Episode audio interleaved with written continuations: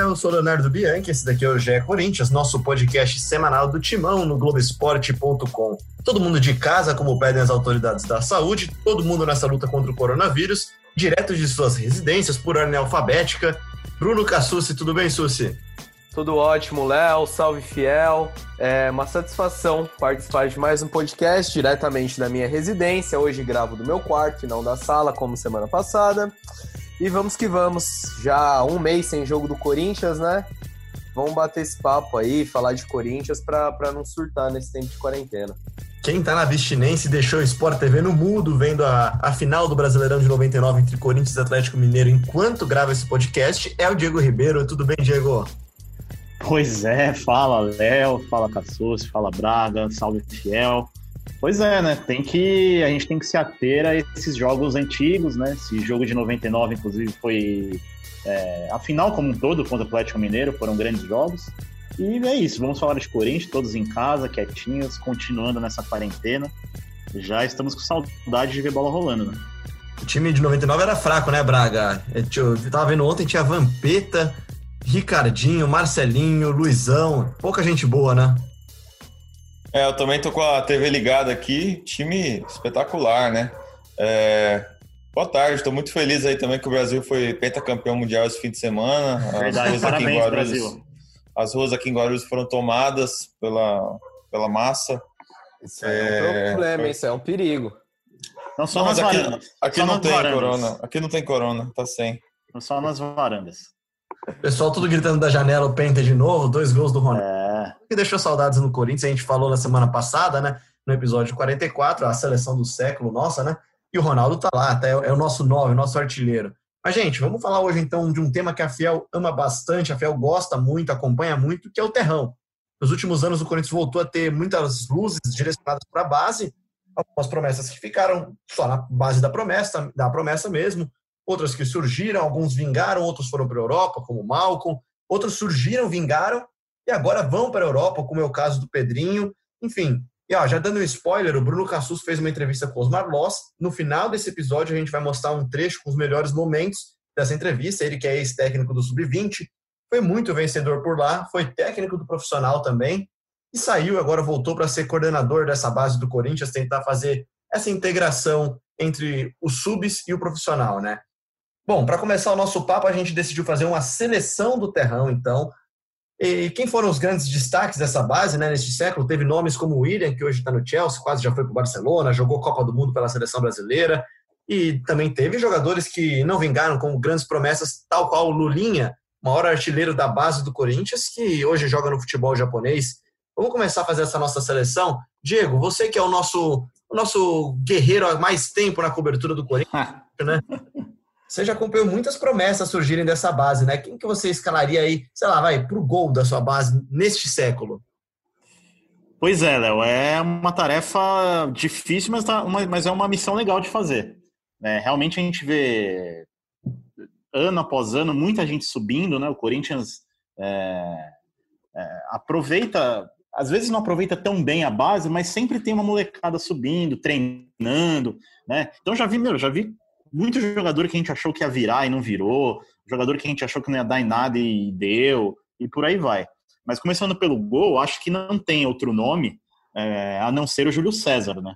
Que é um goleiro que foi revelado, foi campeão da Copinha em 2004 e 2005 pelo Corinthians, né? Bicampeão. Subiu em 2005, chegou a jogar uma partida no Campeonato Brasileiro daquele ano o Corinthians foi campeão. Jogou um jogo contra o Figueirense do Pacaembu, lembro bem desse jogo. E é um goleiro que tem 141 jogos com a camisa do Corinthians, foi titular num, num, título importante, que foi o Brasileirão de 2011, foi titular em metade da campanha da Libertadores de 2012, e aí saiu para dar lugar ao Cássio, logo depois de né, uma falha, um jogo de falhas contra a Ponte Preta, que eliminou o Corinthians no Campeonato Paulista naquele ano. Mas acho que o Júlio César é disparado o goleiro é, é, mais vencedor e mais e melhor tecnicamente também desses revelados pelo Corinthians. Né? Teve o Rubinho, que era irmão do Zé Elias, que era um goleiro muito promissor, e só que acabou não vingando tanto assim. Teve uma carreira, claro, de, de uma carreira bastante sólida na Itália, mas no Corinthians não teve tanto espaço. Teve o Marcelo, que foi titular em parte do, do Campeonato Brasileiro de 2005. Uh, o Braga e o Cassucci vão lembrar de outros aí, mas acho que o Júlio César nessa leva fácil. É, é lembrando. Fernandes, né? Tem Kaique França que tá ainda no time, enfim, tem nomes, né, Braga? Lembrando que a gente está falando deste século, então é a partir de 2001. Isso, Óbvio que já o... tinha Ronaldo aí nessa Exatamente, lista. Né? Exatamente, né? senão o Ronaldo ganharia disparado. Aí tem 602 jogos pelo Corinthians, é o goleiro que mais jogou pelo Timão. Mas então a gente está pegando um recorte aí desde 2001, goleiros revelados pela base. Acho que é mais ou menos por aí. Júlio César, aí teve Rubinho, teve o Marcelo, teve o Thiago, que tomou aquele 5x1 contra o São Paulo. Verdade. Danilo verdade. Fernandes, Kaique França, Matheus Vidotto. Acho que o Júlio é o cara que mais se destacou. É, inclusive, a gente falou com ele essa semana e, e vamos rodar aí é, um pedacinho da entrevista dele, falando realmente sobre esse destaque que ele teve depois de sair da base.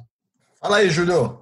A base, a base do Corinthians, para mim, foi, foi fundamental. Eu, quando cheguei lá em 2000, eu cheguei do Guapira, que era um time pequeno ali da Zona Norte de São Paulo, um clube, e, comecei a ter realmente treinador de goleiro na base do Corinthians, onde eles começaram a me preparar como tecnicamente, como o Solitinho e o Alex, foram meus dois principais treinadores de goleiro na base, foi onde deram minha base, minha formação toda como goleiro, que me ajudaram muito. Tive momentos muito bons e muito difíceis, porque a base Sempre quando você vai trocar de categoria, você nunca sabe o que vai acontecer, principalmente quando você está no sub-20 para o profissional ou do sub-17 para o sub-20, que são as duas fases críticas assim da categoria de base. Comigo também não foi diferente. São momentos de incerteza, mas eu tive bons profissionais que, eu, que conseguiram me lapidar, conseguiram me dar muita técnica e com muita força de vontade, graças a Deus, eu consegui vencer. Na base do Corinthians e no Corinthians, porque eu acho que eu consegui vencer, Primeiro, acho que a força de vontade é você não desistir jamais. Eu sou um goleiro que não tem a estatura muito alta e, por isso, sempre teve um pé atrás, um ponto de interrogação das pessoas, mas eu nunca deixei com que isso me incomodasse ou me freasse. Então, acho que esse é um ponto positivo. Você não desistir, você sempre está buscando algo mais, buscando a perfeição. Sempre digo que goleiro busca a perfeição e é uma perfeição que não existe. E eu sempre busquei isso na minha carreira. Mas é, para você dar certo, é claro que tem a sua qualidade, tem a sua técnica, tem tudo, mas acho que também são os momentos que ajudam com que você tenha esse sucesso. Eu, quando eu fui titular do Corinthians Natação São Paulo de 2004, o Corinthians vinha de três anos que era eliminado na primeira fase. E eu dei a sorte e a capacidade também de estar num grupo onde a gente conseguiu um bicampeonato. Então ajuda você a ter a ascensão para o profissional e depois cheguei no profissional e conseguir estrear e estrear bem. Então acho que tudo isso é uma série de fatores. A sua qualidade técnica, e também as oportunidades nos momentos certos. Bem, como ele está até entre os nossos convidados, né? Não tem como eu votar em outro, vai ficar meio chato aqui escolher outro, outro goleiro. Mas brincadeiras à parte, acho que o Júlio, é, neste século, é realmente quem mais se destacou. É, eu lembro muito, assim, coisa de, de infância, adolescência, falar do Rubinho, mas o Rubinho ele não chega a jogar tanto assim, né, no Corinthians. Até fui levantar no almanac do Timão, que é do Celso Zelt, e o Rubinho ele fez 45 jogos pelo Corinthians entre 2001 e 2004. Ele foi ter mais destaque quando deixou mesmo o clube. No Corinthians ele tinha uma concorrência grande, é, acabou não, não, conseguindo se firmar tanto. Acho que é um outro nome que vale a gente mencionar nesse século, mas, mas o Júlio é o grande destaque mesmo. É, o Rubinho acabou se prejudicando quando o Corinthians foi contratar o. o primeiro, Doni. quando o, o, o, Dida voltou, né, em 2002. É. E, e antes aí, o Doni. E aí o Doni chega também em 2003, é. talvez. Não, Não foi em 2001. Antes, né? Foi depois é. do Paulistão. É. Aí o Doni já chega e, e, já meio que tira o espaço do Rubinho. Depois o Dida nem se fala. É, então o Rubinho acabou não conseguindo uma sequência que se esperava, até pela identificação, né? Ele que é irmão do Zé Elias, então tem muito destaque aí no clube. Uma coisa que o King falou que eu achei interessante, até para dar uma quebrada na nossa lista já, é que o Corinthians revela de fato muitos jogadores, né, gente? O Corinthians é um clube revelador. Acho que a, a diferença do Corinthians para alguns outros clubes é que o Corinthians não revela talvez grandes destaques, né? O Corinthians não revelou o Neymar esse século, enfim, revelou o Malcom, que está na Europa, tem sucesso, tem, tem uma passagem legal, tem o William, mas não, o Corinthians não revela tantos nomes grandes, mas revela muitos jogadores que compõem esse, esse mundão do futebol, né, Diego? Sim, é verdade. É muito jogador que, que fez carreira. A gente, vai, a gente vai chegar daqui a pouco em alguns nomes que são revelados pelo Corinthians, que hoje fazem muito sucesso, mas que no próprio Corinthians não tiveram espaço praticamente. Né? Pois é, é meu lateral esquerdo é daí. Vai, é, exato. A gente tá até dando um spoiler aqui, a gente vai citar o Everton Ribeiro, né? que quase não teve chance no Corinthians, enfim, e como ele tem tantos outros. Eu tenho, eu tenho uma divergência Massa, em relação ao que você falou, Léo. Eu não sei se o Corinthians eh, eh, não revela grandes nomes ou se o Corinthians não consegue vender bem esses grandes nomes, né?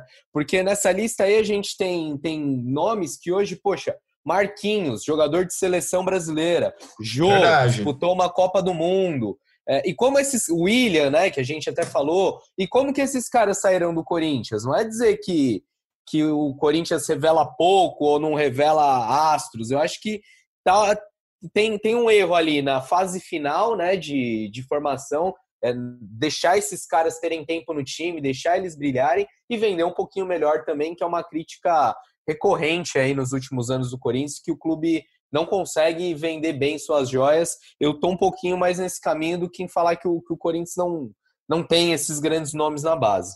Cara, muito bem pontuado. O Braga pode até complementar também, está na cobertura há alguns anos, já acompanha isso bem. O Corinthians realmente talvez não se desfaça tão bem dos seus, dos seus grandes jogadores, né? O próprio caso do Malcom. O Malcom ele, sai, ele surge no Corinthians como uma grande promessa e não sai, digamos, por um valor astronômico, né? Você vê, por exemplo, o Lucas Moura, né? O, o antigo Marcelinho, que jogou na base do Corinthians, inclusive, foi para o São Paulo, depois foi vendido para o PSG, foi vendido por muito mais dinheiro, né? É, eu lembro de uma reclamação recente em 2018, quando o Corinthians vendeu o Maicon, né? Vendeu acho por 6 milhões e meio de euros. É, foi um valor abaixo para um jogador né, de destaque que, que, se mostrava o Michael naquele momento. Mas se a gente for ver, pegar nesse, nesse ano essa venda do Pedrinho, 20 milhões de euros, é, por mais que, que seja um jogador que tinha uma multa muito maior, de 50 milhões de euros, que se falava, principalmente o empresário dele falava que chegaria propostas de 30 milhões, acho que pelo que o Pedrinho fez nesses anos, é, nesses três anos como profissional, 20 milhões de euros até que, que é um valor compatível. Vocês acham que ele valia mais? Não, achei Pedrinho, que foi mim, boa exceção. venda. Eu achei que Não, foi boa caso... venda, exceção, mas a, o problema da do Pedrinho é o que vem junto, né? Vai pagar 3 milhões no Johnny Gonzalez, mas aí é, isso é papo para outro é, programa. Mas é os 20 milhões você... no Pedrinho foi, eu achei uma boa mesmo. Não, a do Pedrinho eu achei boa também, mas é que, é que se você coloca em perspectiva com os rivais, principalmente, essa é a bronca do corintiano, né? Pô, pô, como é que o São Paulo vende tão melhor? E recentemente o Palmeiras também. O, o Braga falou do Maicon, que foi por 6 milhões para o Shakhtar. O Fernando, que é um atacante é, revelado na base do Palmeiras, que nunca jogou no profissional do Palmeiras, foi vendido por 5,5.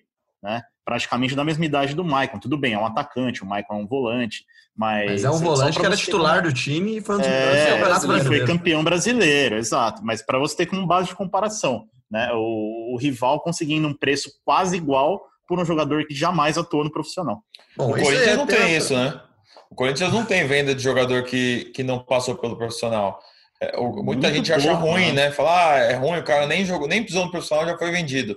Tudo bem, mas num time que tem necessidade de, de fazer caixa, às vezes é positivo você vender um jogador direto da base, né? E o Corinthians não tem isso. Eu lembro do Matheus lá, um, muitos anos. O Matheus Pereira, uma, um dos Matheus, Matheus Cassini, acho que também foi vendido para é, Mate, é, os dois Matheus foram vendidos muito cedo, sim. Mas eu acho que o Corinthians não ganhou praticamente nada. Não, foram vendas bem, bem, vendas irrisórias, assim. Bom, vamos deixar isso para outro Pereira, eu acho até. que o Corinthians tinha uma fatia muito pequena dele até. Eu acho que eram 5 ou 10%, é verdade. Era bizarro. É isso mesmo, é isso mesmo. Ele foi vendido por um é. uma coisa assim. É pouca ah. coisa mesmo. Mas enfim, vamos deixar isso para outro episódio, porque isso daí é, é discussão para muito tempo, né? Vamos para lateral direita, King. Quem que é o seu lateral Sim. Esse daí vai ser unânime, hein? Dessa vez eu vou usar ah. a palavra unânime. É. Bom, o atleta Fagner, né? É... E olha que o Corinthians revelou muitos laterais também nessa década. Né? O próprio Coelho, né, que está até hoje no clube aí treinando sub-20, já treinou profissional no ano passado. Foi um lateral consistente também né, teve suas falhas, mas eu achei, eu acho que dos laterais da década passada talvez seja o melhor, mas o Fagner é imbatível, né? É, jogador de seleção brasileira, de Copa do Mundo, titular incontestável desde 2014, né? Subiu lá em 2006, né? Ficou pouquinho, foi vendido, né, foi para a Europa, voltou, passou pelo Vasco, é, e é um lateral que tem a cara do Corinthians, que é muito identificado também com a torcida por sua raça, né, sua determinação, sua até virilidade em alguns lances, é, e para mim, ao lado do Cássio, é o grande, é, né, um grande ícone do Corinthians. Né? Então, o Fagner, para mim, indiscutível na lateral. Bruno Gassucci. Eu, eu queria escolher bem as palavras que nem Diego Ribeiro, cara. Virilidade. é, cara. Por isso que ele é o nosso editor, né? Como eu não tenho esse repertório tão, tão variado, eu vou ser curto e grosso no meu voto. Eu vou de Fagner também, acho que é unânime. Marcelo Braga. É isso aí, é Fagner, né? Que se tornou um dos grandes líderes aí desse time. Ele, junto com o Cássio, junto com o Gilson, formam a base aí desse time é, que tenta se recuperar e se remontar. Acho que o Fagner ainda tem uma, uma longa história no Corinthians. Não vejo ele com perspectiva de, de sair e voltar para a Europa nesse momento, por exemplo. É, o Fagner é um grande nome mesmo, o Corinthians que teve Índio também, teve o próprio Coelho, o Edson, teve o Léo Príncipe, Mantuan, sofreu um pouquinho. Eduardo Ratinho. Eduardo Ratinho, tem muitos nomes aí passados, enfim, formados pelo Corinthians nessa base aí. Bom, Fagner então entra na nossa seleção. Vamos então para a nossa zaga, então. A zaga teve bons nomes, né? Bruno Cassucci, Marcelo Braga, Diego. Vocês acompanharam também de perto nos últimos anos. O Corinthians revelou que, para mim, hoje, talvez seja o melhor zagueiro brasileiro hoje, que é o Marquinhos. Braga, tá na sua lista, Marquinhos? Marquinhos está na minha lista, apesar de não ter tido uma, uma grande história jogando no Corinthians, né? Ele, se a gente for pegar os números dele, ele tem só 15 jogos pelo Corinthians, é, jogos até inexpressivos, né? Porque ele não participou das, de, de, grandes conquistas. Ele era reserva uh, em 2011 e em 2012, mas é um jogador que desde a base se via que tinha um potencial enorme. Ele era da seleção sub-17, ele foi campeão da Copa São Paulo é, e, virou um, um jogador é, top mundial hoje de PSG, seleção brasileira. Então não tem como deixar fora o Marquinhos. É o zagueiro do Hexa, né, Cassucci? Deve ser, deve ser titular na próxima Copa do Mundo. Tem todos os atributos para isso. Também está na minha seleção. É, e já vamos pode formar a dupla de zaga com ele? Por favor, por favor. Eu formo dupla de zaga com o Anderson. Ele não era o, o cara na zaga quando ele estava no time, né? Ele formava dupla com o Fábio Luciano na maior parte do tempo, e o Fábio Luciano era um baita de um zagueiro, mas o Anderson sempre foi um zagueiro seguro, teve mais de 200 jogos pelo Corinthians, ficou cinco anos aí no clube. É, minha dupla, então, tem Marquinhos e Anderson. Diego Ribeiro, completa aí com a sua dupla também, depois a gente volta. Pois, pois é, eu acompanho, acompanho o relator Bruno Cassucci, né? O Marquinhos é indiscutível, né? O Marquinhos, a passagem dele no profissional foi realmente muito breve. Acho que o grande destaque dele foi ter sido camisa 10 do Corinthians na Libertadores, que ele substituiu o Adriano na segunda fase, né? O Adriano deixa o clube e aí sobrou a camisa 10 para ele, né? Um baita zagueiro. O Tite já via qualidades nele, mas é, é, não, não tinha espaço para utilizá-lo e ele foi negociado até por um valor muito baixo com a Roma. Uh, e o Anderson é um zagueiro, realmente, era um zagueiro muito seguro, é um zagueiro que melhorou muito ao lado do Fábio Luciano, né? O início de carreira dele ele tinha muitos erros, fazia gol contra. Lembra um pouco até o Felipe, né? Que vem mais tarde, que nem é revelado. O Felipe é um exemplo para a história, na verdade, né? Pois é, pois é. Mas, Felipe, né? mas ao lado do, do, do, junto com o Fábio Luciano, ele cresceu muito, conquistou títulos, foi é, depois o Fábio Luciano sai ele, e ele vira o, o líder da zaga. É, então é um, é um, zagueiro que teve história, mais de 200 jogos, como o Cassus falou. É, não vejo outro nome. O Betão também poderia ser, mas o Betão tem aquela a marca do rebaixamento. Mas era um zagueiro que também teve seus momentos. Mas o Anderson, para mim, é a dupla ideal com o Marquinhos. Ah, completa sua dupla aí, então. Concordo. É, o Anderson, para mim, jogou muito no Corinthians, chegou até a seleção na época. É, participou de, de, cinco títulos, acho que é o cara realmente para formar essa zaga com o Marquinhos. Só para listar alguns outros nomes, teve aquele Marquinhos que bateu no Tevez, teve o Fábio Ferreira. bateu, não, ele apanhou do Tevez, não foi? Apanhou, apanhou. Ficou é, feio para ele. Eu não lembro, eu não lembro quem que ganhou a, a disputa, para falar a verdade. e aí, mais recente, teve Iago, Pedro Henrique, hoje titular, Léo Santos, enfim nomes que, que passaram e, e, ainda estão no Corinthians, mas acho que realmente Marquinhos e Anderson é inclusive uma boa dupla de zaga, hein? Uma ótima dupla. dupla de zaga e seria minha dupla, é, é, minha, é minha dupla também, tá? Eu só boto um asterisco aqui no Pedro Henrique, que eu acho que o Pedro Henrique ainda vai, vai trazer alegrias para Fiel ainda, mas como a seleção é hoje, não é amanhã, a gente bota então a nossa dupla, Marquinhos e Anderson. Braga, já volta com você então. Quem que é o seu lateral esquerdo neste século? Olha, isso aí eu acho que é outro nome incontestável, né? O Guilherme Arana, é, bicampeão brasileiro 2015 2017. Ele joga bastante daquele primeiro título porque o Wendel se machuca. É, ganhou o Campeonato Paulista também em 2017, jogou muito, né? Antes de ser negociado com, com o Sevilha. Acho que é um cara que a torcida do Corinthians ainda tem muita saudade. Hoje foi para o Atlético Mineiro, parece que não volta mais, mas é um cara que marcou história aí no Corinthians, mesmo muito jovem. Vai lá, Cassucci, vai você então, o voto do Braga é o Arana e o seu voto? os concorrentes também do Arana não são lá grandes coisas, né? O Braga fez uma lista pra gente aqui, pautou o programa, e aí eu tô, tô dando uma lida aqui no que ele mandou. Tem Vinícius Fininho, Bruno Bertucci, Igor. Igor eu nem lembro, pra, pra ser Igor, sincero. para nossa alegria, era o apelido dele. Ah, verdade. verdade. Fez 22 jogos pelo Corinthians, reserva de Fábio Santos, me, me informa Marcelo Braga. É, e aí tem um nome nessa lista que ele poderia estar em outro setor, poderia estar no meio de campo, mas que no Corinthians não jogou nada, que é o Everton Ribeiro, né? Ele fez 19 jogos, não marcou nenhum gol, deixou quase nenhuma saudade, mas passado alguns anos virou o que virou. Mas de qualquer forma, meu voto é Guilherme Arana, jogou muito no, enquanto teve no Corinthians, é, subiu muito, muito novo ainda, né? E chamou a responsabilidade, fez gol em clássico, era um cara muito identificado com a torcida, maloqueiro mesmo, corintiano.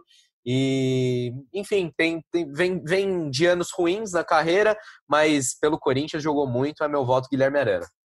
Como lateral esquerdo, meu voto também é Guilherme Arana, porque é o melhor lateral esquerdo que o Corinthians revelou para mim nesse século. Só que, assim, destaque, assim, menção muito honrosa ao Everton Ribeiro, que no Corinthians era lateral, foi virar meia no São Caetano e depois virou esse meia que a gente conhece hoje, que para mim é um dos melhores meias do Brasil hoje. Enfim, acho que é mais um do que o torcedor, que o torcedor lamenta muito ter saído do Corinthians sem ter tido chance. Na época talvez nem tanto lamentou, né? Mas hoje lamenta em ver ele no Flamengo jogando muita bola e não ter tido quase nenhuma história no Corinthians, né, Diego? Pois é, eu acho que o Corinthians e o torcedor, do, e o torcedor corintiano nunca sequer tiveram a oportunidade de ver o Everton Ribeiro jogando numa outra função, né?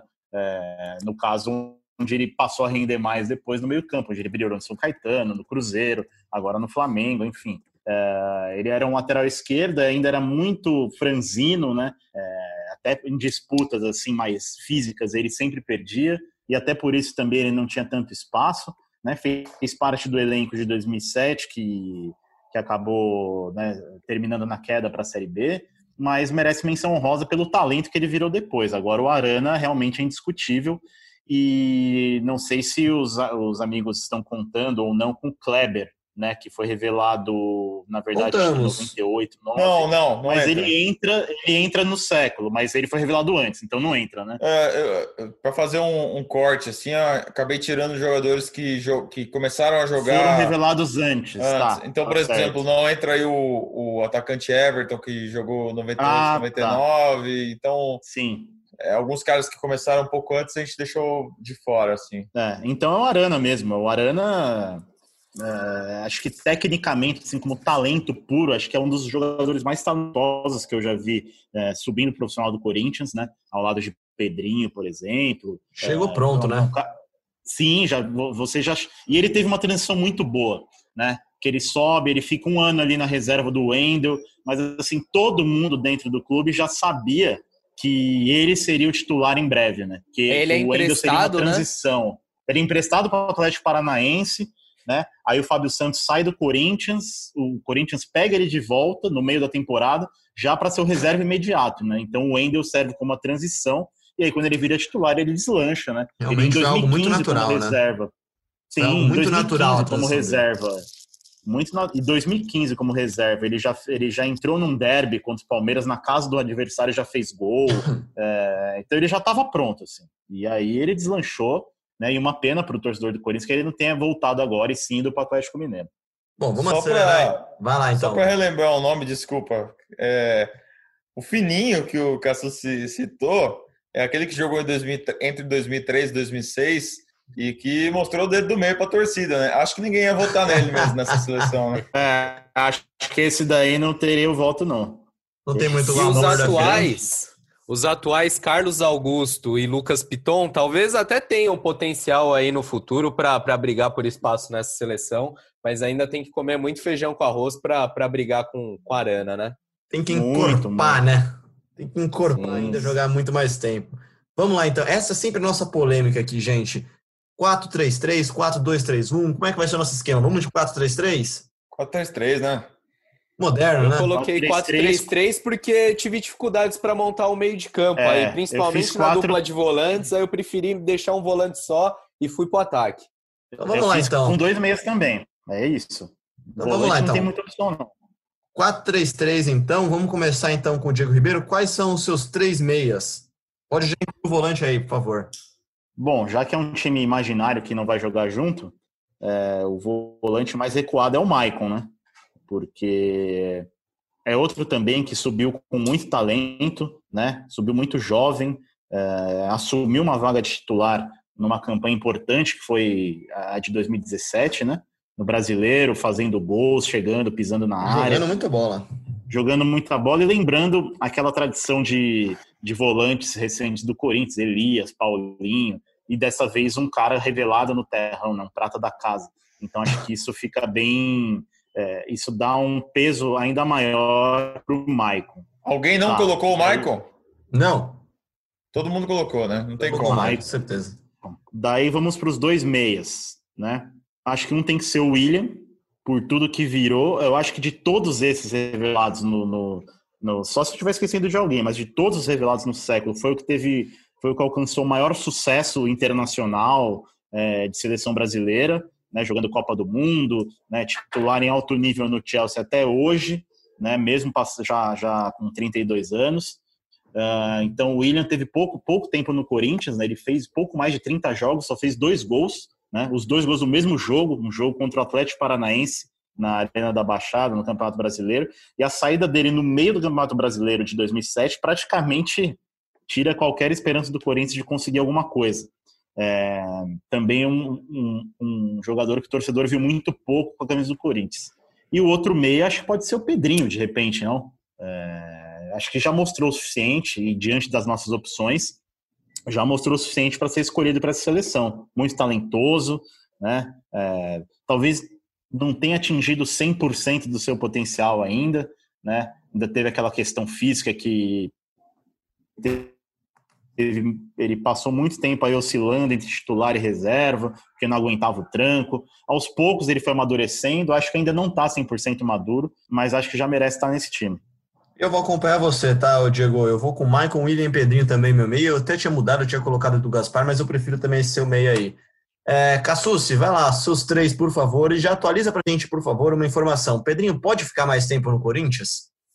Eu tô gostando da nossa sintonia, porque eu também fui de Maicon, William e Pedrinho.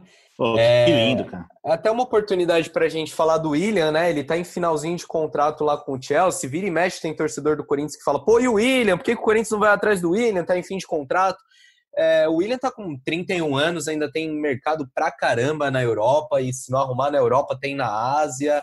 É, a gente não sabe como vai ser o mundo depois dessa pandemia, mas é só algo muito extraordinário para tirar o William lá da Europa e trazer de volta para o Corinthians. Pelo menos nesse momento é melhor o corintiano não alimentar esse sonho. É, sobre o Pedrinho, essa possibilidade surgiu no final de semana, né? É, um diretor do Benfica comentou que existia a possibilidade do Pedrinho ficar mais um, um, tempo no Corinthians. Acho que tudo depende ainda de quando vão voltar os campeonatos na Europa, quando voltam os campeonatos aqui no Brasil. É, é uma possibilidade, né? Quem, quem falou foi o diretor de futebol do Benfica, o Thiago Pinto. Ele falou: se as épocas é, colidirem, né, se as temporadas do Brasil e da Europa é, se chocarem, eles dão a prioridade para o Corinthians, já que o Pedrinho já está aqui é, não só por questões legais, mas também por uma questão ética. É, fato é que está tudo muito indefinido. O Pedrinho está em Alagoas, está na casa dele lá, vira e mexe, posta jogando futimesa, posta recentemente estava com o Janderson, com o Madison do Corinthians. É uma situação para a gente acompanhar. É, esses dois cenários aí. Ou o Pedrinho nem se despede, nem tem um jogo de despedida, já vai direto para o Benfica, ou o Benfica amplia até essa carência, esse prazo maior dele aqui para o Corinthians e ele pode disputar o Brasileirão. Vamos aguardar que nas próximas semanas a gente pode ter alguma novidade sobre isso. Seu trio, então, Bruno Cassucci, é o mesmo, né? É o mesmo, é Maicon, é William e Pedrinho. Eu fui até levantar para ver se o Fabinho, volante que no começo do século se destacou pelo Corinthians, é, não tinha sido revelado no clube, mas é, não, São Caetano, São né? Caetano, né? É. é. eu não lembrava disso. Só então... para trazer rapidinho o número do William, são 41 jogos e dois gols, é muito pouco, né? Ah, Passagem curtíssima pelo Corinthians. Braga, seus três, por favor. Bom, é, como eu falei, o, o, meu volante é o Michael, né? Só para lembrar os que a gente deixou de fora, então, é o Wendel, Marcelo Oliveira, Bruno Otávio. Bruno, ah, Bruno Otávio, como é que é a frase do Milton Leite, do Bruno Otávio? Ai, meu Deus, é, agora boa. eu se consagro, né? Agora eu se consagro. Aí deixamos um ainda, deixamos ainda Carlão, Boquita, Edu Gaspar da segunda passagem, né? Ele volta em 2009 e o Marcial, que também era uma promessa que nunca virou. Era Aí o meu meio campo, foi, né? Vocês lembram do cara? Campo, pode falar. Não, você falou do, do Marcial, lembrei de outro cara que eu achei que ia virar alguma coisa, que era o Zé Paulo, lembra? Da época do Mano Menezes? 2014. É Meia, né? Meia, é, mas aí ele teve muitos. Ele teve muitas questões aí com, com a noite e acabou não virando.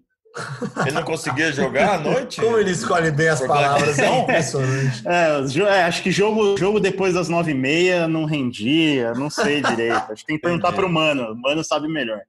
Entendi. Bom, e eu vou ser polêmico, hein? Acordei com vontade de ser polêmico. É, não vou botar o William no meu time. Ô, louco. O William jogou muito pouco pelo Corinthians, não, obviamente virou um craque, mas foi muito pouco. E, outra, a saída dele acabou rebaixando o Corinthians, né? Porque se ele continua ali, o Corinthians caiu por um ponto. Se ele, se ele continua, o Corinthians não cai em 2007. Vou colocar o Rosinei no meu time. 161 ah, jogos, 20 gols, jogou muito no Brasileiro de 2005. Fez gol no 7x1 contra o Santos, fez gol contra o Palmeiras. Então, o meu meio-campo tem Maicon, Rosinei e Pedrinho. O Rosinei abre é o placar do 7x1, né? Ele abre o placar do 7x1, jogou muito. Fez dois gols no Palmeiras uma vez. Acho que foi a estreia do Mascherano no Corinthians. Ele faz. O Corinthians ganha de 3 a 1 ele faz dois gols. Ele não, tinha um cabelo estilosíssimo, né? Não, não, o Rosinei é, merece menção honrosa, sim. Merece né? menção foi campeão honrosa. Da, é, campeão da Copa. Acho que em 2004, 2005 ele já estava no profissional. É, subiu com um status legal também. É, eu acho que não, o Rosinei merece menção honrosa sim. Seria um reserva de luxo aí nesse time para mim. Vou colocar inteiro aqui que era a reserva do William, tá bom, gente? Porque aí, aí a gente dá voz a todo mundo aqui para ninguém achar que eu sou ditador, né? Vamos, Boa. Vamos pro nosso ataque aí, já que o nosso meio é formado por Maicon, William e Pedrinho, com Rosinei como opção. No ataque, para mim, é, assim, aberto pela direita, para mim, Malcolm, Jô centralizado, e aí eu fico na dúvida entre Dentinho e Gil. Gil jogou muita bola no Corinthians e o Dentinho é ídolo do Corinthians, né? Deixo com vocês agora aí para vocês discutirem. Diego? É, eu gosto muito do Malcolm.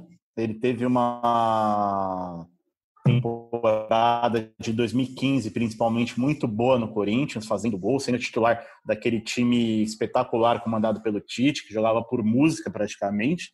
Mas eu tiraria ele e colocaria os outros dois que você citou, o Gil e o Dentinho. Né? O Gil, dos revelados no início do século, foi o jogador que mais respondeu dentro de campo e ele, e ele aberto, é, principalmente pela esquerda, né? Chega, chega a jogar aberto pela direita também. Ele caía, ele alternava bastante entre os lados, mas era driblador, é, goleador, pisava bastante na área para fazer gols. Então acho que o Gil tem um espaço de respeito nesse time. E o Dentinho também, pela identificação, por ter sido um dos caras é, da reconstrução do Corinthians em 2008, ter ficado em 2009, é, jogando ao lado do Ronaldo, jogando muito, fazendo uma bela dupla com o Ronaldo.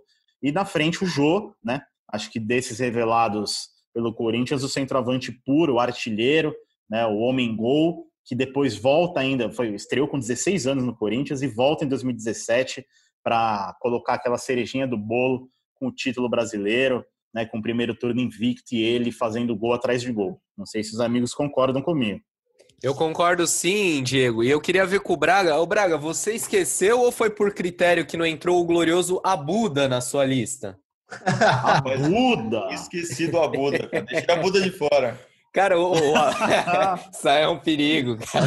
Ei, rapaz. O, o Abuda jogava muito no meu time do FM, cara. Quando eu comecei ali da, da adolescência, Puta, como eu contratava o Abuda, formava ataque com, com Abuda e Evandro Roncato.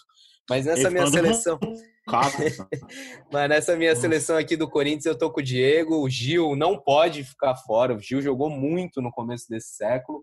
É, o Dentinho também, não, no mesmo nível, mas uma grande passagem pelo Corinthians. E uma fase importante no time, né? O Jô foi um absurdo, né? O Jô já, já tinha ido muito bem quando foi lançado e depois, quando voltou para o Corinthians, levou, levou um, não digo que nas costas aquele time, mas foi o grande cara da conquista do, do Paulista do Brasileiro de 2017. Então é um ataque com Gil e Dentinho pelos lados e o Jô metendo gol ali pelo meio. Marcelo Braga, vai lá. Eu vou botar a Buda na relação e. Não, na relação original aqui na lista. E eu mantenho aí os votos do pessoal com o Gil, Dentinho e Jô. O Dentinho, inclusive, ele é o artilheiro do século do Corinthians, né? Com 55 gols. É, 55 ou 57? Deixa eu ver a lista aqui. 55 gols. Então ele é o jogador que mais fez gols desde 2001 pelo Corinthians. Acho que uma hora vai voltar, né? Tem 31 anos ainda, tem contrato com o Shakhtar, mas em algum momento acho que o Dentinho vai pintar de volta no Corinthians. A identificação é muito grande.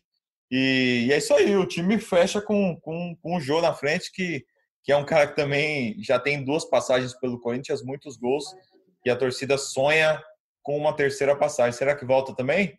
Olha, não sei, mas ele tá bem feliz no Japão, tá? Um, um tempo atrás eu conversei com ele, ele tava lá no Japão, no podcast do Cleber Machado, no Hoje Sim, e, pô, ele tá bem feliz lá, é um país diferente, né? Não sei, acho que ele tem planos de ficar mais um tempinho ainda lá, mas é um grande jogador. É, mas seria legal de ver a dupla... Tem contrato até o final do ano, né?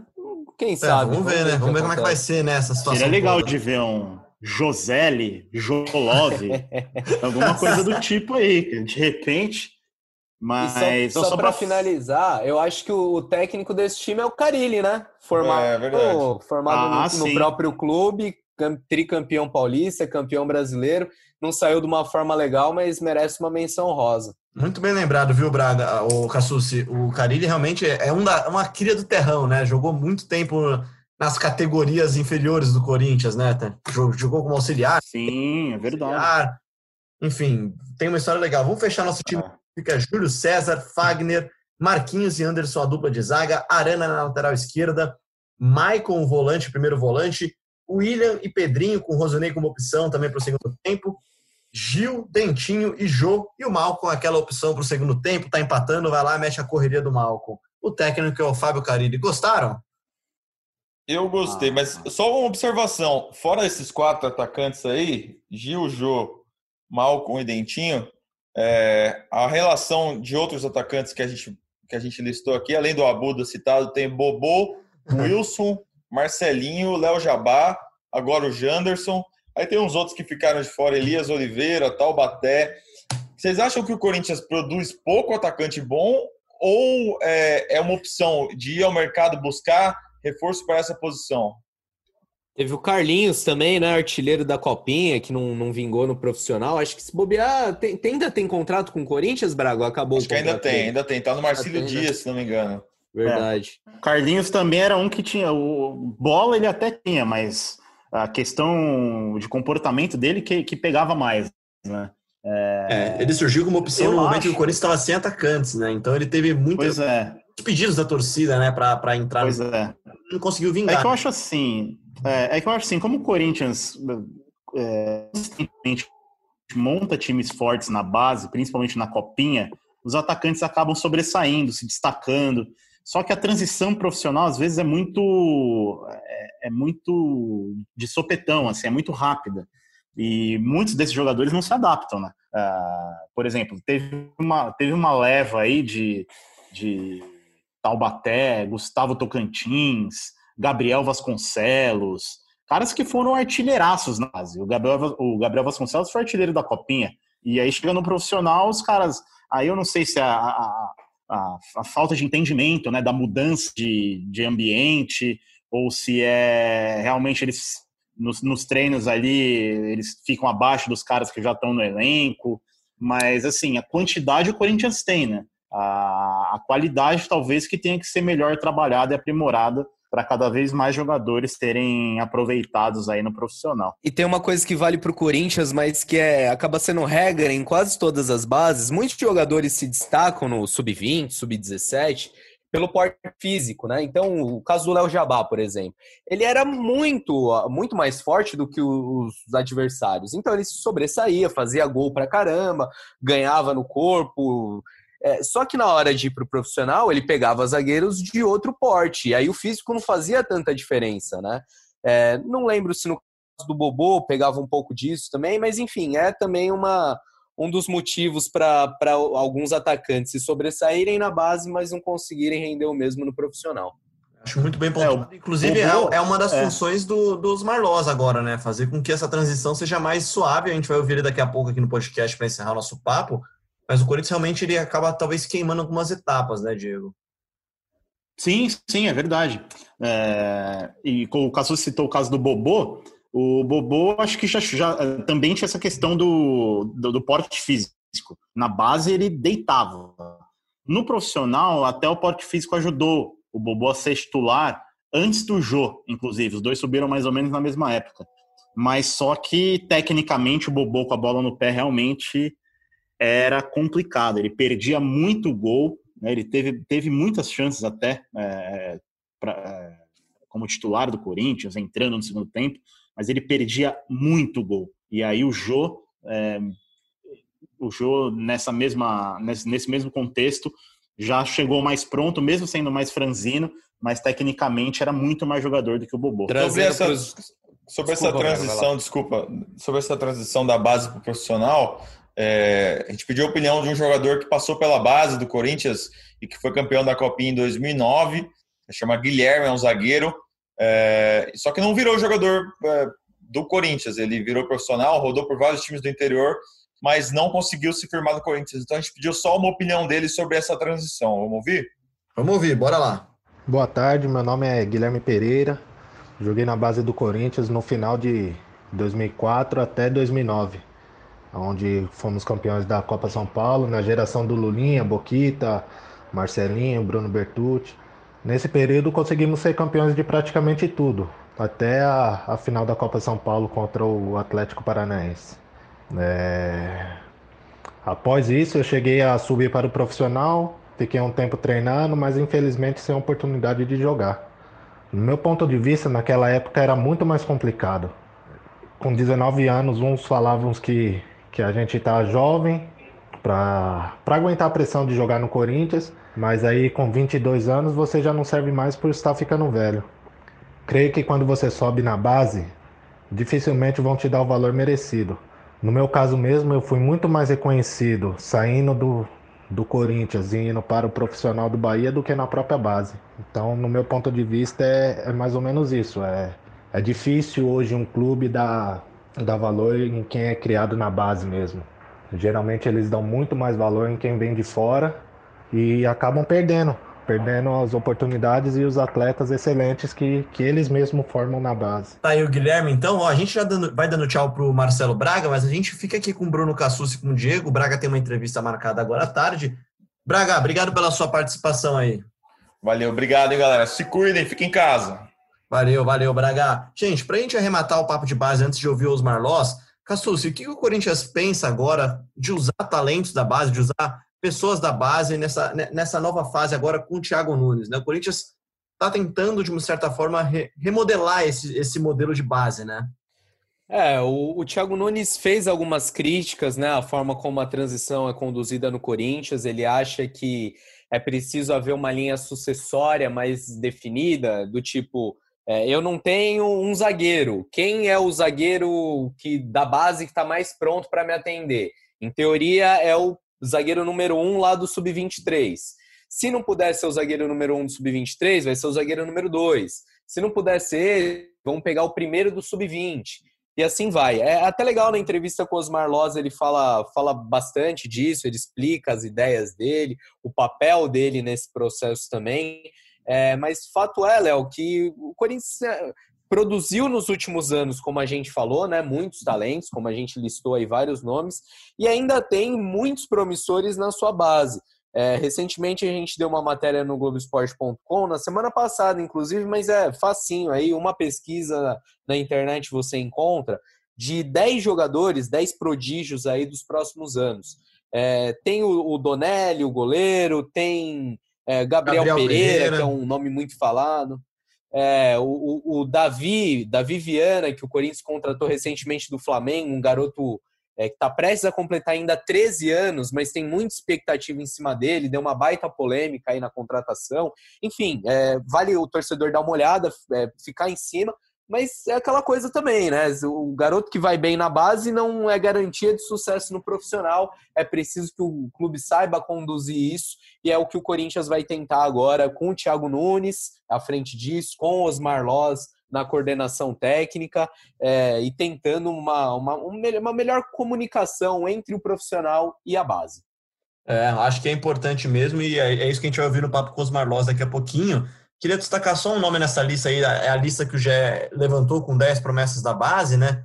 Para mim, o Rony é um dos nomes que eu esperava ver subir com mais velocidade, Diego. Eu não sei se você lembra também do Rony, volante. Sim, sim, volante, bom volante de cabeça Não jogou a copinha, né? Não jogou a copinha esse ano é. porque já tinha estourado a idade, mas assim, sim, sim. eu via muito do, do Maicon nele, por exemplo. Sim, sim. É um volante de bom, de boa saída de bola, né? Joga de cabeça erguida, é, tem mostra até certa classe assim jogando.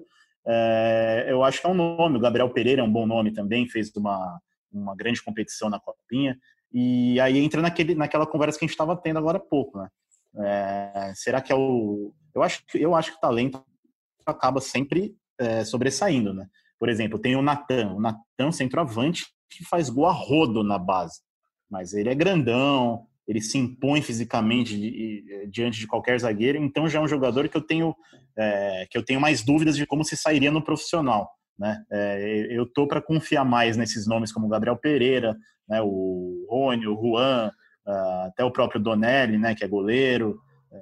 Esse sim eu tenho curiosidade de ver em breve na equipe de cima do Corinthians. O Rony, ele tá no, no, no Sub-23, né? Aquele time que às vezes a gente corneta aqui, fala mal, é, e o Corinthians está tentando reformular a forma como usa essa categoria. O Rony tá lá, completa 21 anos agora nessa quarta-feira é, e tem contrato com o Corinthians até dezembro. Vamos ver aí, acompanhar a situação dele, é. se renova, se fica, porque é um nome promissor mesmo e chegou a ser capitão do time sub-20, né? Tinha moral mas de uns tempos para cá anda assumido, está escondido lá no sub-23. Sim, o, o, lado bom é que o Thiago Nunes já, já falou em mais de uma entrevista que vai olhar com, com, com maior atenção para esse time sub-23, né? Apesar de, de tudo que a gente sabe sobre esse time, mas aí tem jogadores como o Rony, por exemplo, que acabam é, sendo alocados lá porque por conta da idade estourada para o sub-20. Isso, vamos ouvir então o que o Osmar Loss falou com o Bruno Cassus, uma entrevista bem legal. O Osmar Loss é um cara que, que tem muita história na base do Corinthians, é um dos maiores vencedores da base do Corinthians, né? Ganhou muita coisa como técnico do Sub-20 e agora volta ao Corinthians depois de uma passagem rápida pelo profissional, saiu, foi treinar o Guarani, enfim, tentou a carreira como técnico, não deu certo por enquanto, e voltou agora como coordenador dessa base, vai fazer todo esse processo de transição junto com o técnico Thiago Nunes, junto com o Coelho no, Sub-20 e os outros técnicos das outras categorias também. Fala aí, Cassucci, fala aí, Loss. É, queria começar com você falando como, como se sentiu com esse convite, como que apareceu essa oportunidade e como que foi ali a negociação, se foi uma coisa rápida, como que é, conta pra gente como foi essa volta ao Corinthians. É, então, eu como de conhecimento de todos, eu tenho muitos amigos, né, dentro do clube, no departamento profissional, no departamento de base.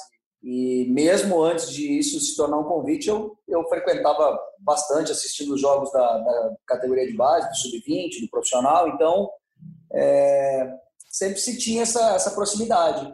E no final do ano passado, eu tive uma, algumas conversas com, com o Ney e com o Yamada, né? Que acabou não, não acontecendo, porque eu ainda não estava muito convicto daquilo que eu pretendia.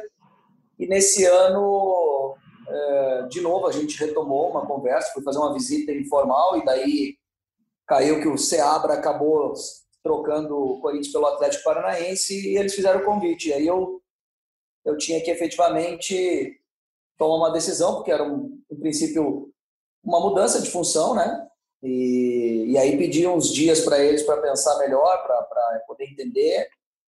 É, nesse momento foi mostrado qual era a ideia deles, eu apresentei como eu achava que podia ser, ser melhor utilizado nessa função e a partir daí desses no fim dos dez dias a gente acabou concordando com com a forma com que a gente achava melhor para a função e eu acabei aceitando o convite. Essa mudança nesse primeiro momento de função, você deixa de ser técnico e passa a assumir um cargo de, de coordenação na base.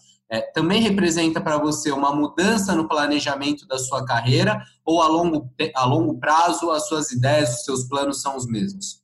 Não, eu estava falando que é, efetivamente eu gostaria que essa função ela não fosse uma função administrativa, né? Isso que me fez pensar durante dez dias e aí eu apresentei a forma com que eu via que essa função poderia ser melhor desempenhada.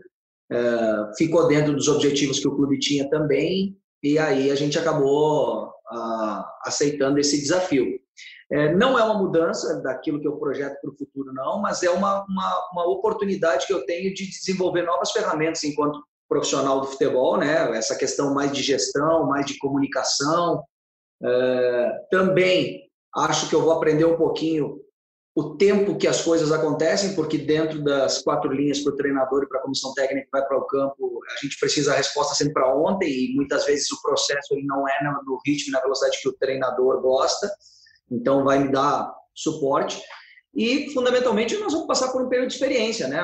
Fica tá muito claro para o Corinthians isso e para mim também. São pelo menos três meses de atividade que eu espero para ver se eu vou me adaptar a essa função, se eu vou me sentir confortável e, e, e feliz nela, principalmente, e se o clube vai achar que eu estou dando a resposta é, necessária para aquela função também. Então, assim, é, não significa uma mudança de caminho e sim uma, um, um estágio, digamos assim, para poder evoluir no, no, no, quesito futebol, no quesito trabalho. E para ficar mais claro para o nosso ouvinte, para o torcedor corintiano, é, qual vai ser o seu trabalho, Loz? Bom, a, a, etapa que a gente está, é, que o Corinthians está nesse momento que eu cheguei, é uma etapa de implantação de um, de um caderno orientador metodológico.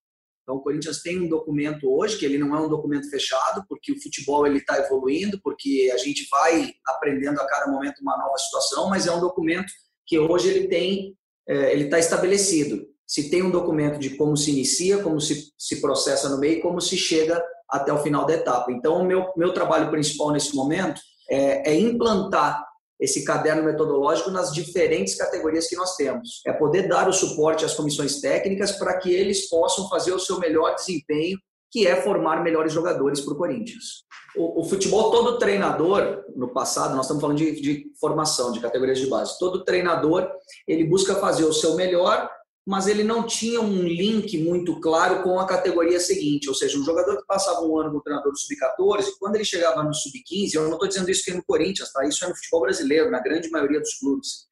É, chegava no sub-15 e esse treinador do sub-15 fazia novamente o trabalho da sua melhor forma, mas não conseguia muitas vezes conectar uh, essas duas temporadas. E a gente, com esse caderno, a ideia é fazer conexões entre o sub-14, sub-15, sub-16 e assim su sucessivamente, né? É, consequentemente. E, e também o que, que é o caderno metodológico? O caderno metodológico ele é, é um documento que orienta o que, que eu devo aplicar nessa faixa etária, como eu devo aplicar nessa faixa etária, em que dose eu devo aplicar nessa faixa etária. Perfeito. É, o aspecto financeiro é considerável implementar essas ideias, essas medidas que você planeja? É uma coisa que demanda custo ou não? É muito mais uma coisa de, de logística, né? de ter uma estrutura, ou de ter mão de obra qualificada, de ter engajamento é, da diretoria em abraçar essas ideias. O aspecto financeiro também tem um peso nisso? São medidas caras? Não, não são medidas caras. Na realidade, na realidade é a qualificação dos profissionais. Talvez a gente tenha que, que gastar um pouco em função da qualificação de alguns profissionais, em função da qualificação é, de algum material que a gente precise mudar, de alguma estrutura que a gente precise mudar, mas não é nada nada fora da, da normalidade, não. É um, o, o processo de, de, de metodologia é a aplicação muito mais prática, é muito mais na, na parte do treinamento, do campo mesmo. Então, acredito que a gente não tenha necessidade de gastar muito com isso, não. É, Loz, numa entrevista recente ao Band Sports, é, o Thiago Nunes falou bastante sobre a base do Corinthians, o que ele encontrou, é, a avaliação dele. É, e ele, ele apontou algumas é, dificuldades que ele encontrou. Ele, ele fala que, no entender dele, é necessário haver uma linha sucessória. Então, vamos supor, é, o Fagner machucou, é, o Michel Macedo não está em condições de jogar. Quem é o primeiro jogador do Sub-23, na visão dele, né, que poderia suprir a carência da lateral direita no time profissional? O mesmo valeria em relação ao Sub-23 com o Sub-20 e, assim por diante, né? Que as categorias se conversassem e que houvesse já pré-estabelecido uma linha sucessória de cada posição. Isso está alinhado com, que, com a forma que você pensa também é, é, a transição de base, a ligação com o profissional? Vocês estão em, consonância aí nessas ideias? Sim, é, eu acredito que esse é o correto para qualquer clube, qualquer instituição. A gente precisa saber quem é o próximo jogador dentro dessa, dessa fábrica, dessa engrenagem que a gente está construindo, que pode atender o profissional a, a, a, de forma imediata, ou seja, a curto prazo, a médio prazo e a longo prazo. É, é, claro que a gente muitas vezes não vai ter um jogador com o tamanho do Fagner, por exemplo, à disposição. E aí cabe se entender que, que muitas vezes é, vai, vai poder substituir, mas talvez não vai ter o mesmo quilate, a mesma capacidade de resolução dos problemas no jogo e isso tem que ser entendido. Nós estamos falando de, de um exemplo de um jogador que joga na seleção brasileira. Claro, claro. Então, é por isso que eu acho que assim, a, a, de, a curto prazo, quem é o próximo lateral direito? Ok, onde ele está? Vamos botar ele mais perto do profissional. Ele está em condições de estar mais perto do profissional? Tá, então vamos botar ele lá. Ah, não. A, a médio prazo, quem é? Nós estamos falando aí de primeiro ano de sub-20 a talvez até os dois anos de juvenil. Quem são os que estão aí nessa esteira? Quem é os primeiros aí? Estamos precisando ir atrás de captação, é, é um processo bem trabalhoso, não é simplesmente dentro do clube ver quem são os que têm potencial para estar lá. Precisa ver os que realmente têm chance de se, de se firmar no departamento profissional. E aí vem, assim, como eu falei, escalonamento de curto, médio e longo prazo. Como que você vai atuar especificamente nisso, Loz, nessa, nessa conversa entre sub-23 profissional, sub-23 e sub-20, nessa comunicação entre as diferentes categorias do clube? Bom, é, a gente a gente tem vai tent, vem tentando instaurar e colocar para todos os atletas que estão do sub-23 para baixo que eles são atletas do Corinthians e não de uma categoria específica. Então a gente está dando o sentimento de pertencimento ao clube e não ao time, para não gerar justamente é, possíveis problemas de um jogador que sobe do 20 para o 23, ou que desce do 23 para o 20, ou que desce do profissional para jogar no 23, ou que sobe do, do 23 para jogar no profissional, ou para treinar, que seja tentando manter a cabeça desses atletas, entendendo que eles fazem parte, que eles, que eles pertencem ao Corinthians, instituição, e não à categoria específica. Com isso, muito mais fácil vai ficar esse processo de transição, de, de troca de informações, e aí é importante que é, tenha-se é, em uma ou mais de uma pessoa, quem sabe duas, esse, esse fluxo de informações que vão circular entre departamento profissional e departamento de base porque no departamento de base é muito simples, a gente convive no mesmo ambiente, então você muitas vezes passa pelo ordenador do 17, do 20, do 23, você troca a informação ali verbalmente, diretamente, olho no olho.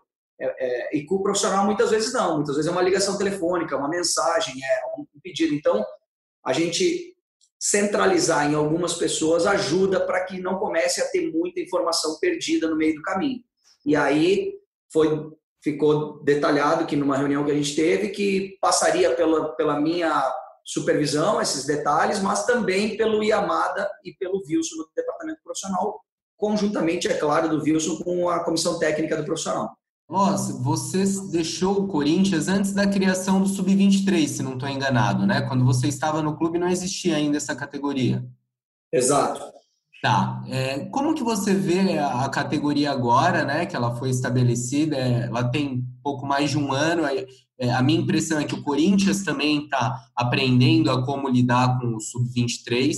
Teve um primeiro ano difícil, né? Com a contratação de muitos jogadores e não, não obteve nenhum resultado desportivo nas competições que disputou, nem na, no aproveitamento de jogadores na equipe profissional, né? Eu queria entender como que está a categoria hoje, como que você vê, o que, que você pensa sobre a utilização da, do Sub-23.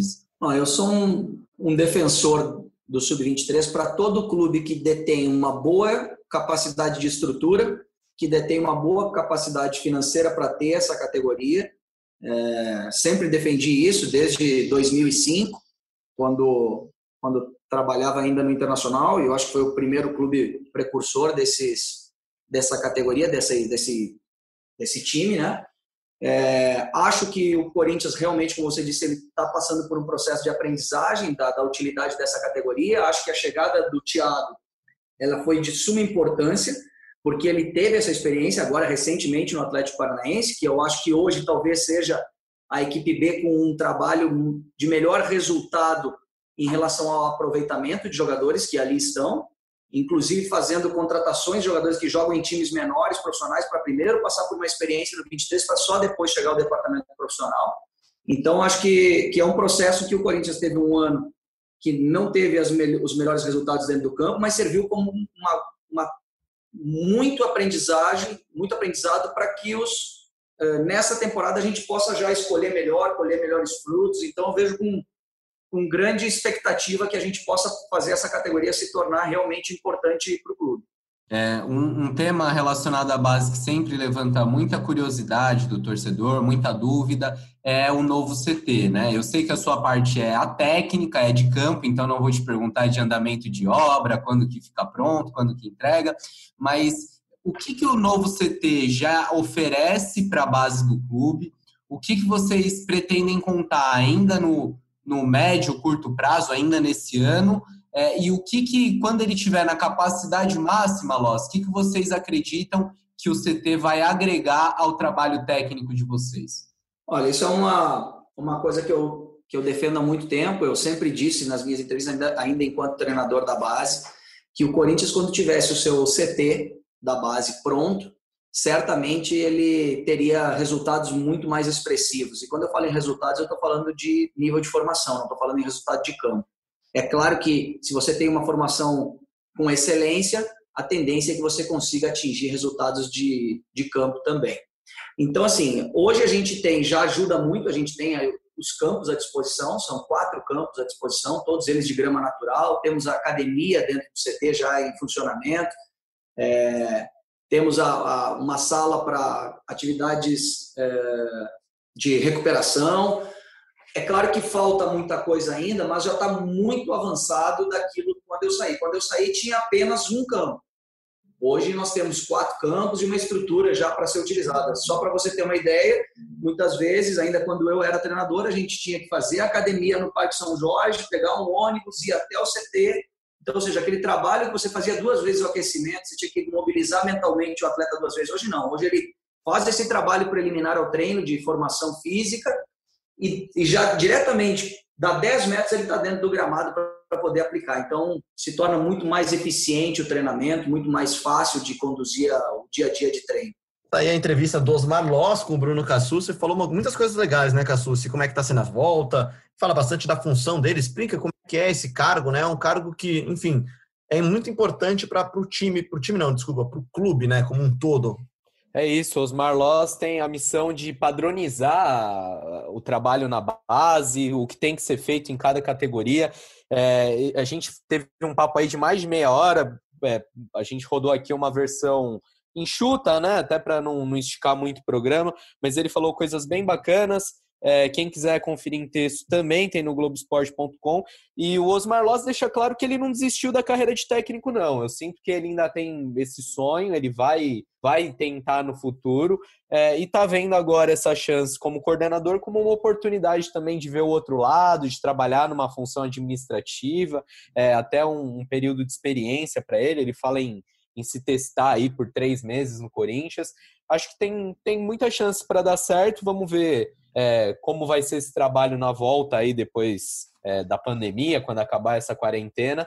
Mas acho que tem muito potencial. O Corinthians é, tenta aperfeiçoar seu trabalho de base. Como a gente já falou nesse programa, tem, é, tem muitas revelações, já revelou muitos jogadores, mas a gente sabe que o trabalho poderia ser melhor, tem muitos talentos desperdiçados. É isso que o Corinthians tenta agora com a volta do Osmar Loss. É, acho que a cobrança ela existe especialmente porque sabe-se que há muito, muito talento na base do Corinthians, tem muitos jogadores lá, tem todo mundo, todo mundo não vai, mas muitos, muitos meninos sonham jogar no Corinthians, o Terrão, muitos meninos iam na Itaquera, né, para tentar subir pro Corinthians, como o Malcom, como vários desses meninos que a gente citou aqui, inclusive quase todos, né, que surgiram, surgiram do Terrão do Corinthians, e, enfim, vamos, vamos seguir acompanhando essa base aí. Diego, obrigado pela sua participação, viu, cara? Valeu, Léo, obrigado, obrigado a você ao Cassucci, ao Braga, Fiel, que está nos ouvindo. É sempre um prazer estar com vocês. Lembrei rapidamente de um outro atacante que foi revelado pelo Corinthians. Esse é desafio.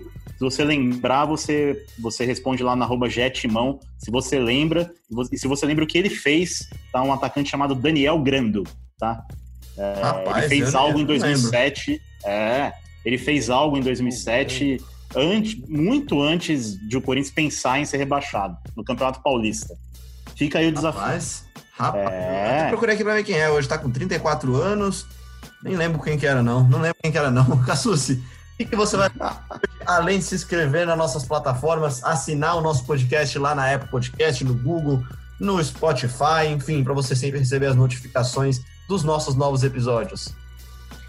Eu vou dar cinco estrelas, além de me inscrever, vou avaliar lá. A gente não é motorista de aplicativo, mas fica muito feliz quando você dá cinco estrelas pra gente.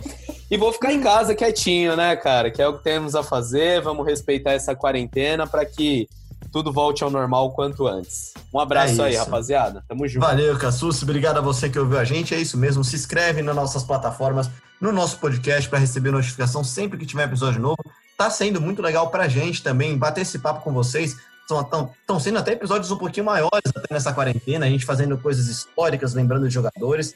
Enfim, ouça a gente, mande sugestões com hashtag Corinthians ou nas plataformas, você também pode avaliar e mandar seu recado lá.